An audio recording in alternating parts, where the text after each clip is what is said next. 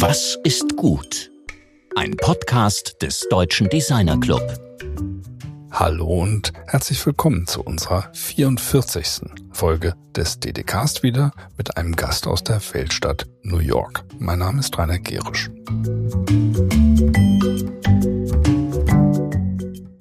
Letzte Woche sprachen wir mit dem international tätigen Designer Stephen Burks, der im New Yorker Stadtteil Brooklyn lebt und arbeitet. Es war sicher eines der interessantesten und eindrücklichsten Interviews dieses Podcasts. Stephen sprach über die systemische Benachteiligung von Architekten und Designern mit afroamerikanischen Wurzeln oder dunkler Hautfarbe. Auch anhand der Tatsache, dass zum Beispiel das New Yorker Museum of Modern Art seit Gründung im Jahre 1929 erst kürzlich seine allererste Ausstellung mit Projekten afroamerikanischer Architekten im Programm hatte. Titel Reconstructions, Architecture and Blackness.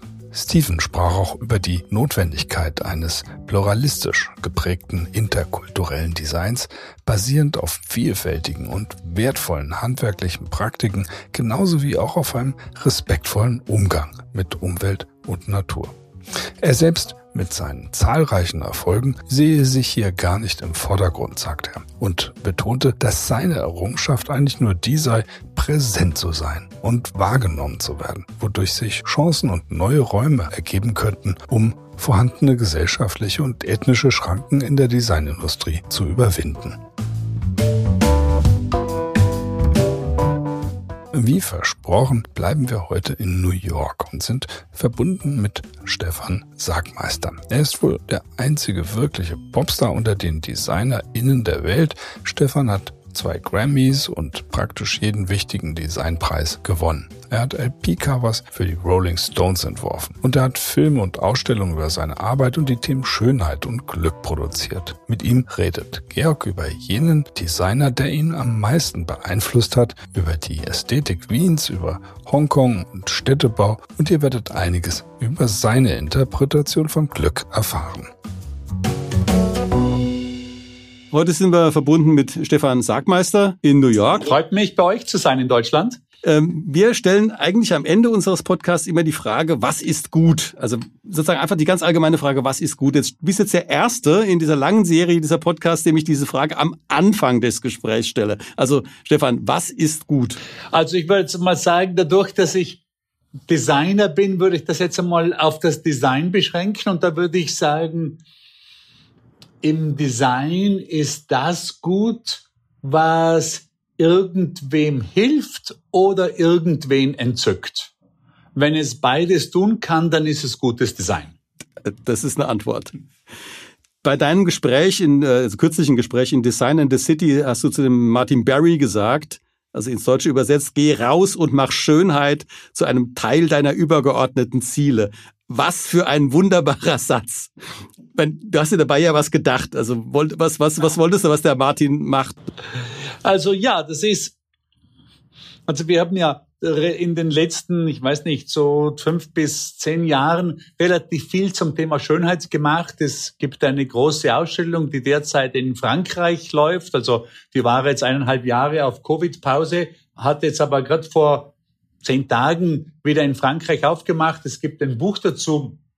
Und der Grund, wieso wir in die Richtung gearbeitet haben, war, weil es gerade in unserem Bereich, also im Bereich des Designs, aber auch im Bereich der Architektur, äh, die, äh, äh, die traurige Tatsache war es, dass viele meiner Kollegen und Kolleginnen die Schönheit als nicht wichtig betrachten. Also die glauben, es kommt, da gibt's ganz verschiedene Richtungen. Manche glauben, die ist altmodisch, manche glauben, die ist zu kommerziell, manche glauben, äh, die ist nur, die hat nur was mit der Oberfläche zu tun und ist nicht wirklich es wert, ein, ein denkender, für eine denkende Person ernst genommen zu werden.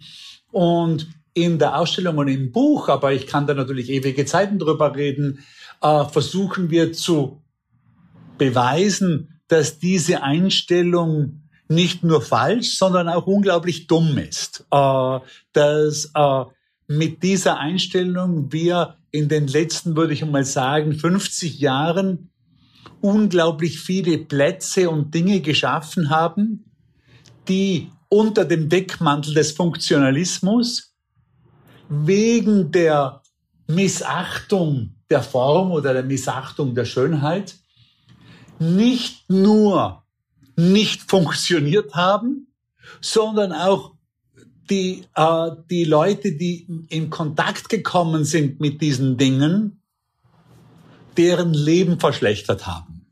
Ein Paradebeispiel wäre jetzt einmal so die Wohnbausiedlungen der 60er und 70er Jahre, die dann in den 90er Jahren schon wieder mit Dynamit abgerissen werden mussten, weil niemand drinnen wohnen wollte, weil es eine höhere Kriminalitätsrate gab, weil äh, die dann wirklich, obwohl unter dem Mantel des Funktionalismus gebaut, nicht funktioniert haben.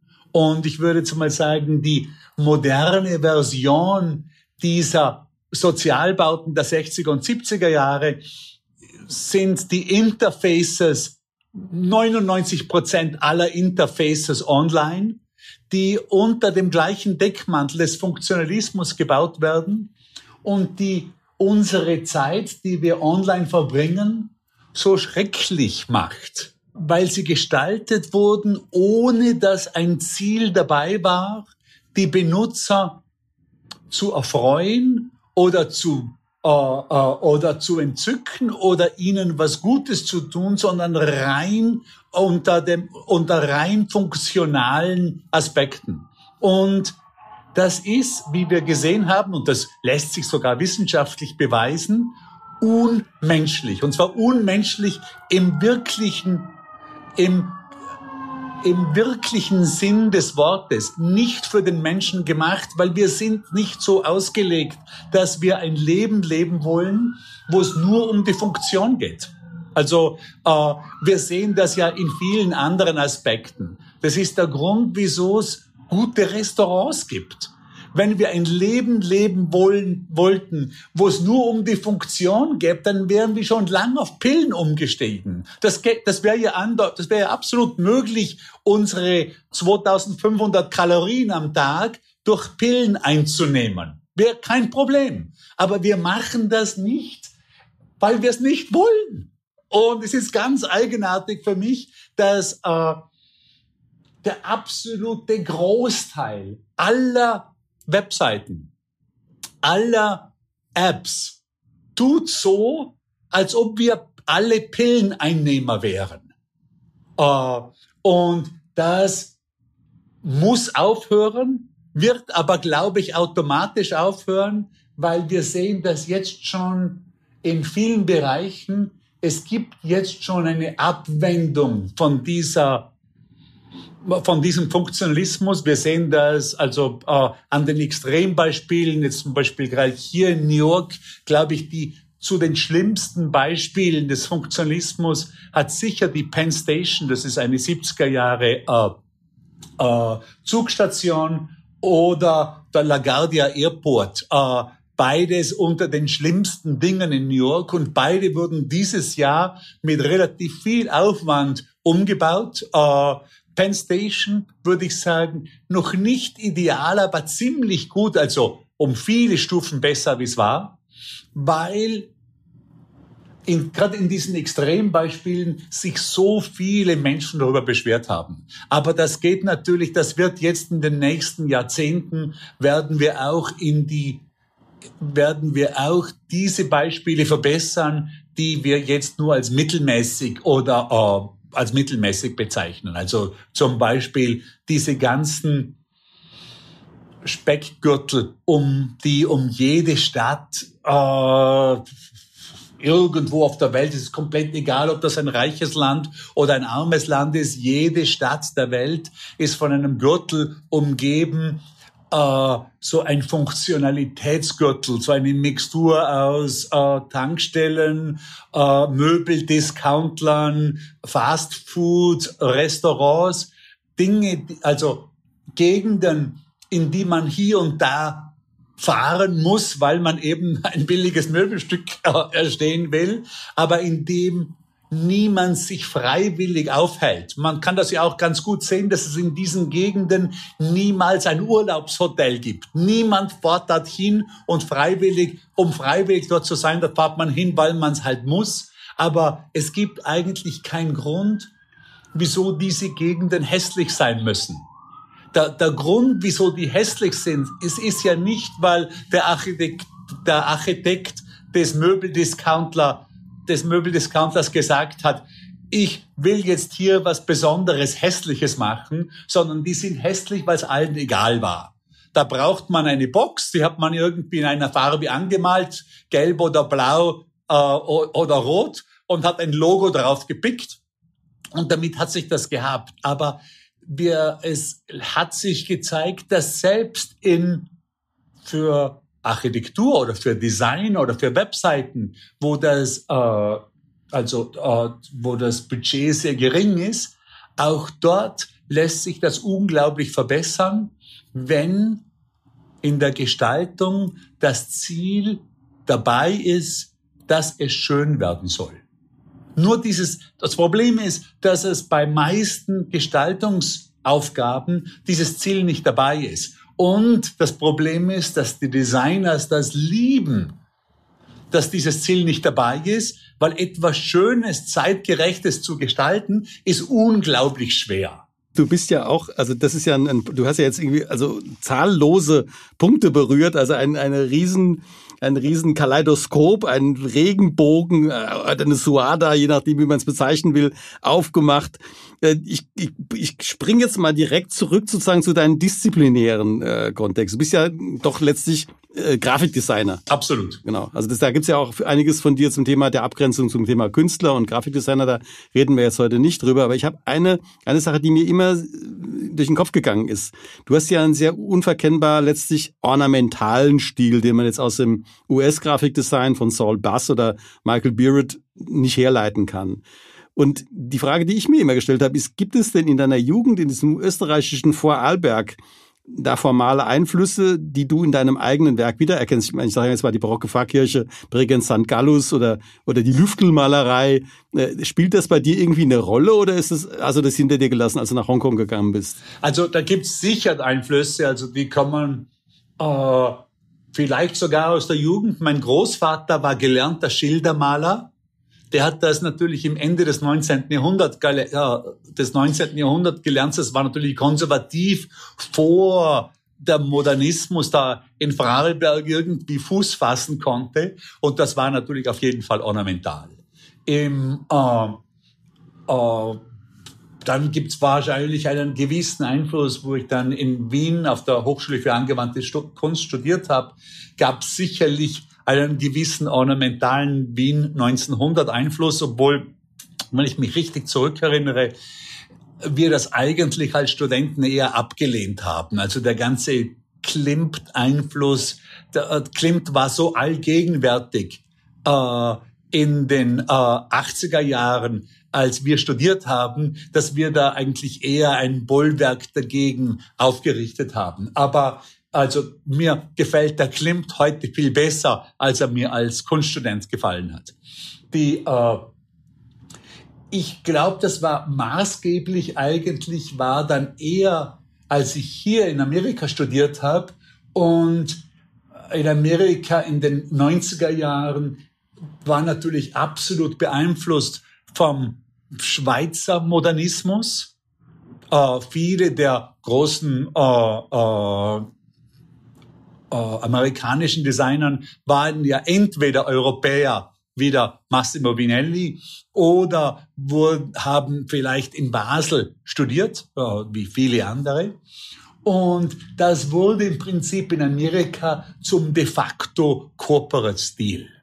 Also äh, als ich äh, hier studiert habe, aber auch als ich als junger Designer, war ich im Prinzip umgeben von Qualitätsmodernismus, sagen wir jetzt gerade im Qualitätsgrafikdesign. Äh, Und ich habe das eigentlich von Anfang an bezweifelt, weil dies, da gab so einen, äh, Alles musste objektiv sein, ja nichts Persönliches hineinbringen, am besten nur fünf, äh, nur fünf Typefaces verwenden und alles sehr groß und plakativ machen. Und natürlich, es sollte auch alles ausschauen, als ob es von einer Maschine gemacht werden, als ob es von einer Maschine gemacht worden ist. Das war so ein, ein Überbleibsel des originalen Modernismus aus den 20er Jahren, wo natürlich der äh, äh, also gerade sage mal von sogar noch früher, ich würde sagen 1910, als in Österreich der Adolf Loos gesagt hat, wir müssen weg mit dem 19. Jahrhundert. Uh, wir müssen, wir leben in einem Maschinenzeitalter. Wir müssen die Maschine hereinbringen, aber später natürlich auch Mies und Corbusier, die das uh, vertreten haben, was natürlich in 1910, 1920, 1930 sehr, sehr viel Sinn gemacht hat. Bei 19, 19 uh, in den späten 80er Jahren war das so etabliert und so oft durchgekaut, dass ich das äh, damals als sehr langweilig empfunden habe. Du hast ja, also ein ganz besonderes Charakteristikum deiner Arbeit ist ja auch Humor. Ich meine, zum Thema Glück kommen wir gleich nachher nochmal. Ich habe, mich frage mich auch immer, du hast ja bei Tibor Kallmann kurz gearbeitet. Das war ja wirklich ein, ein Scherzkeks. Und äh, die, die Frage ist, da gibt es also zwei Punkte. Ich meine, er ist leider viel zu früh verstorben äh, und war aber natürlich wirklich in dem Zeitpunkt, als du da hinkamst, äh, wirklich das, würde fast sagen, das Epizentrum dessen, was man als wirklich interessantes äh, Grafikdesign oder angewandtes Design, Grafikdesign verstehen konnte. Was hast du denn von ihm in dieser kurzen Zeit wirklich gelernt? Da habe ich nichts drüber gefunden und da finde ich auch keine, keine Literatur zu. Also, das, äh, dass da irgendjemand was dazu gesagt hätte. Also, ich bin froh, dass du das ansprichst. Fieber war sicher der wichtigste Design-Einfluss meines Lebens und ich habe äh, wie du sagst, ja nur sechs Monate dort gearbeitet, war aber relativ lang mit ihm verbandelt, weil ich ihn äh, für meine Thesis interviewt, äh, äh, geinterviewt hatte und äh, ich habe ihm dann die Thesis geschickt und er war relativ angetan von der Thesis und dann waren wir eigentlich immer in Verbindung. Also ich hatte dann den Tibor so sicher zwei, dreimal im Jahr gesehen, auch in der Zeit, wo ich in Hongkong gearbeitet habe. Und er war dann natürlich auch in der Zeit schon ein großer Einfluss, auch also in vielen praktischen Dingen, also wie zum Beispiel so wichtige praktische Dinge wie ist es wichtig, alle Design Crafts selber zu können. Der Tibor war ja eigentlich wirklich ein Denker, der konnte ja nicht äh, selber gestalten. Also er konnte weder ein Layout machen, äh, noch, äh, er war immer ganz stolz, dass er gesagt hat, er weiß nicht, wie die Helvetica wirklich ausschaut. Das hat nicht so richtig gestimmt, aber äh, der, also er hat er wirklich die Leute angestellt, die für ihn gestaltet haben, was ihn natürlich sehr befreit hat im Gegensatz zu anderen Leuten, die gute Grafikstudios geleitet haben, die ja dann doch immer auch selber gestaltet haben. Äh, ich würde sagen, so das Äquivalent von ihm ist vielleicht obwohl sie ganz, ganz andere Typen sind in der Architektur, der Rem Koolhaas, der ja auch nicht selber die Architektur macht, sondern Leute anstellt und dann eher sich die Dinge aussucht, also eher ein Editor ist als eigentlich ein Architekt. Ähm, die, das lässt sich dann auch vergleichen, dass auch aus beiden Studios unglaublich viele andere Design- oder Architekturfirmen entstanden sind, weil die natürlich im, in der Firma selber schon gestalten konnten. Und für mich gab es viele Einflüsse. Ich sage jetzt einmal einen sehr wichtigen, also wo ich dann, äh, wo der Tibor äh, nach Rom gezogen ist, um, uh, um das Colors Magazine für Benetton Full, Fulltime uh, uh, zu gestalten, bleiben, bleib, blieb mir eigentlich nichts mehr, nichts mehr anderes übrig, als meine eigene Studie aufzumachen, weil M Co. war meine liebste Designfirma. Es hat nicht viel Sinn gemacht, jetzt zu meiner zweitliebsten zu gehen. Also, wo ich mein Studio aufgemacht habe, habe ich den Tibor gefragt, auf was ich denn Acht geben soll. Und er meinte, das einzig Schwierige, wenn man ein Designstudio leitet, ist herauszufinden, wie man nicht wächst. Alles andere ist total einfach. Und das ist mir geblieben. Also äh, ich habe dann auch wirklich sehr streng versucht, ein Studio zu leiten, das nicht wächst. Äh, als dann die Jessica Walsh Partnerin wurde, sind wir dann doch gewachsen, weil die Jessica sehr gerne wachsen wollte. Äh, und ich gedacht habe, wenn ich schon eine Partnerin habe, dann muss ich sie natürlich auch machen lassen, äh, bis es dann im Prinzip mir doch zu groß wurde. Wir haben das dann wieder gespalten vor ein paar Jahren. Äh, die Jessica ist hoffentlich jetzt nach Covid wieder am Weiterwachsen. Ich bin wieder sehr klein, was mir wirklich nicht nur am meisten Freude macht, aber ich glaube auch, dass es so, dass es in kleinen Team, gerade im Design, das mir am Herzen liegt, in der Art von Design, das mir am Herzen liegt, äh, dass, dass es in kleinen Teams am einfachsten und freudvollsten möglich ist, gute Arbeit zu leisten. Du, du hast ja, also als wir, gerade über Tibor sprachen, in der Biografie über Tibor hat ja Paula Antonelli, G. Perlman, äh, David Byrne, äh, Michael Beard äh, geschrieben. Und äh, also gerade David Byrne ist jetzt auch eine Brücke zu einer äh, zum zweiten Thema, was mir da auch wichtig erscheint, weil äh, du bist ja das, was ich fantastisch finde an diesen ganzen Record-Covers. Es ist ja eine Übersetzung. Du setzt dich dahin, äh, kriegst diese Musik zu hören und äh, übersetzt das dann so, dass es bei uns sich also als ikonisches Bild im Kopf festbrennt. Und wenn wir an diese Musik denken oder sie hören, denken wir auch an diese, diese Cover. Das ist eine ganz ungewöhnliche, also gerade bei diesen bedeutenden Musikern auch, eine ganz ungewöhnliche Fähigkeit. Ähm, welche Rolle spielt denn deiner Meinung nach dein Grafikdesign für das Verständnis von dieser Musik? Also du vermittelst damit ja auch irgendwas.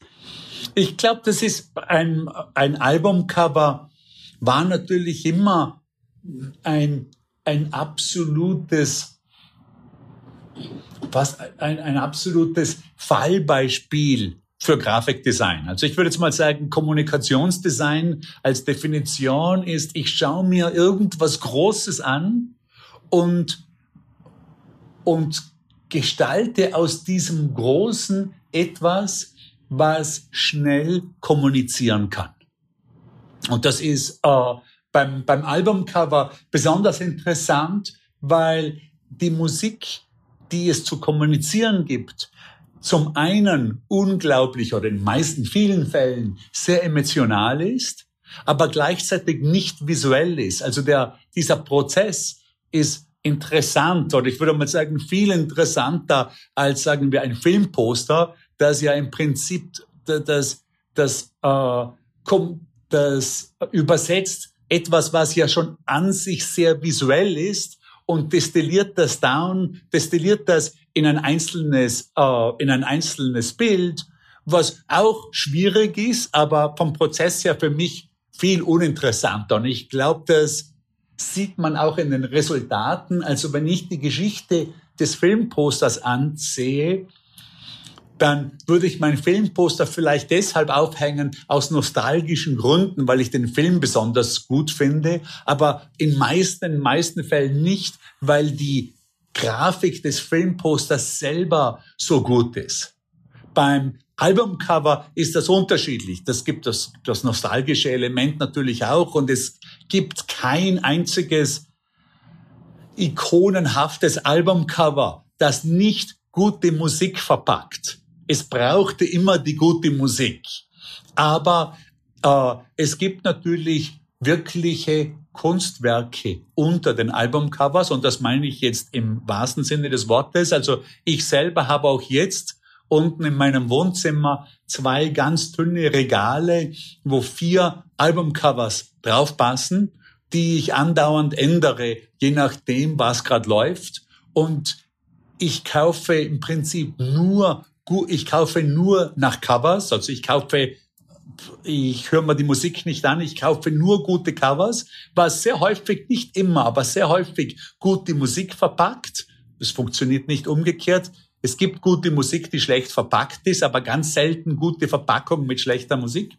Und äh, ich würde mal sagen, dadurch, dass eine Vinylplatte derzeit 30 Dollar oder sowas kostet, die vier Covers kosten mich also 120 Dollar. Es gibt selten Kunst für 120 Dollar von so hoher Qualität wie derzeit gerade in dieser Nischenhaftigkeit des Vinylcovers, äh, die es wiederum erlaubt, sehr hohe Qualität zu äh, produzieren, eben auch weil das Geld im Prinzip heraus ist, weil sich die, die, die Plattenfirmen nicht wirklich um die Vinyl äh, äh, Edition scheren, weil damit zu wenig Geld zu machen ist. Und dadurch ist wahnsinnig viele junge Designer, die das als Labor of Love äh, oder auch äh, hier und da die Musiker, die das selber gestalten, in ganz erstaunlich hoher Qualität.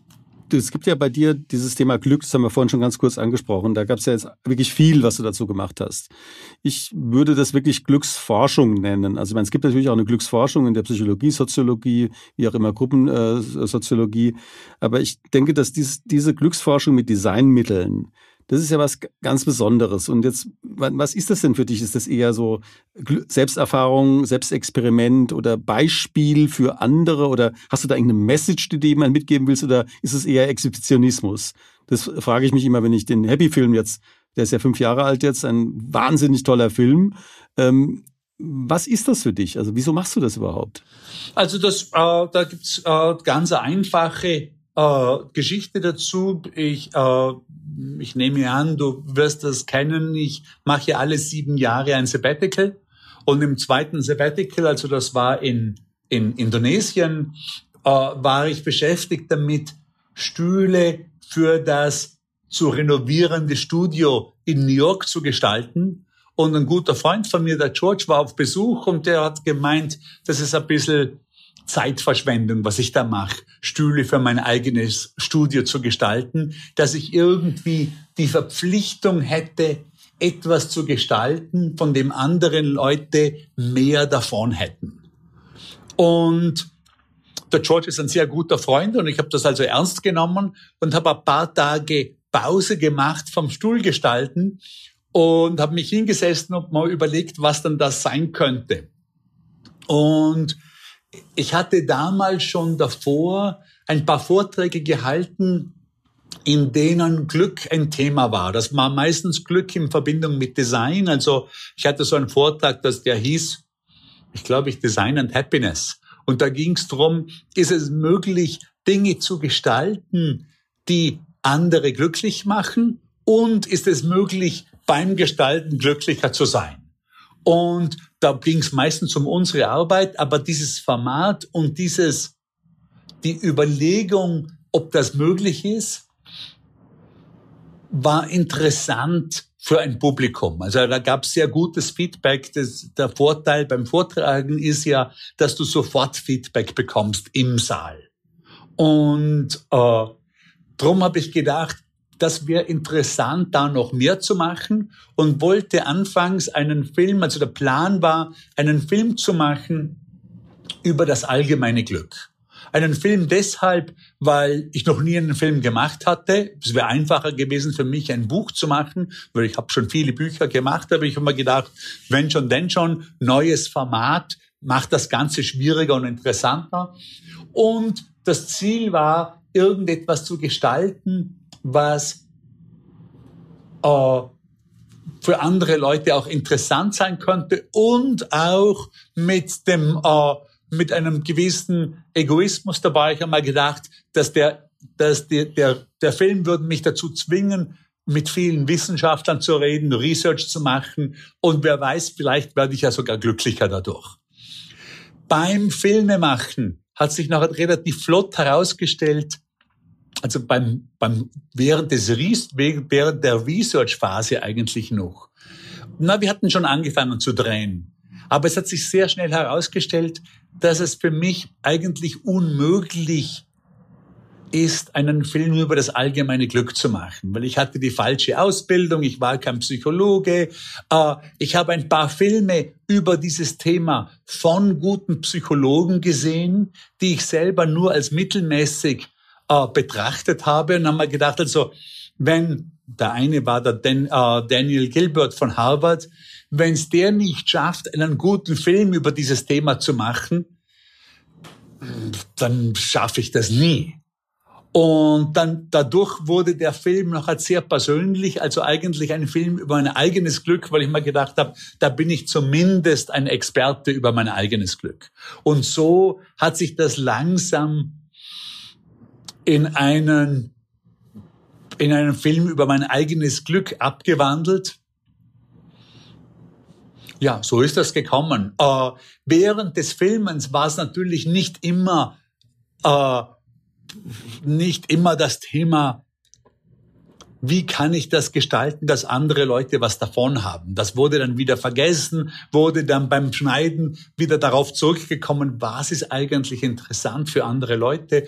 Also das war so ein Meandering, so irgendwie, das war so ein, das ging so kurvig hin und her. Und äh, äh, wir haben dann am Schluss acht Jahre lang an dem Film herumgebastelt Uh, ich würde sagen, ich bin froh, dass er fertig ist. Gut. Ich habe jetzt zum Schluss unseres Gesprächs, ich hatte ja gesagt, ich, du bist der Erste, dem ich diese Abschlussfrage am Anfang stelle. Ich habe natürlich eine andere Abschlussfrage. Und ja. zwar ähm, in einer zugegeben, muss man schon sagen, nicht schlecht kuratierten Liste von Canvas.com namens The Most Famous Graphic Designers of All Time rangierst du auf Platz drei. Und zwar hinter David Carson. Wer eins. ist denn auf eins und zwei? David Carson und Saul Bass. Ne? Alles klar. Ja, aber, aber weit vor Paul Rand auf sieben, Susan Kerr auf 17, El Lisitsky auf 28, Ottel Eicher auf 33 oder Neville Brody auf 35 und dann Adrian Frutiger auf 37. Also die Frage, die ich mir gestellt habe, ist, wie hältst du das aus, nur die Nummer drei von the most famous graphic designers of all time zu sein? Wie schaffst du das? Also, ich, das schaffe ich, indem ich mich mit solchen Listen nicht sehr beschäftige. das habe ich mir auch gedacht. Aber ich, als ich das gesehen habe, dachte ich, das muss ich dich fragen, wie du das aushältst. Also ich meine, ich habe das Gespräch sehr gut ausgehalten. Das ist ein wunderbares Gespräch und extremen Bogen geschlagen auch. Und äh, bin dir sehr dankbar, dass es geklappt hat. Wunderbar. Hab mich sehr gefreut. Ja, schöne Art und Weise. Also hier in New York ist ja erst Mittag, eine Mittagspause zu verbringen. Wunderbar, vielen Dank. Schönen Abend. Gut, ciao. Das war mein Kollege Georg Christoph Bernsch im Gespräch mit dem Designer Stefan Sackmeister, der wirklich eine klare Vorstellung davon hat, dass man unsere Lebensumwelt so gestalten muss, dass wir uns als Menschen in ihr wohlfühlen und glücklich sind.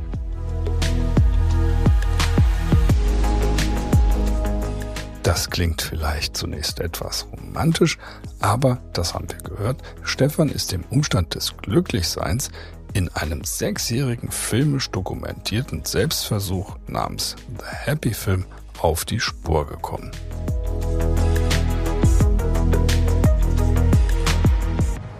Nächste Woche sprechen wir mit einer Persönlichkeit, dessen Familie seit dem mittleren 16. Jahrhundert Schönheit produziert. Benedikt Freier Poschinger von Frauenau leitet jene Glashütte, in der zum Beispiel Sebastian Herkner seine bekannten Glastische blasen lässt.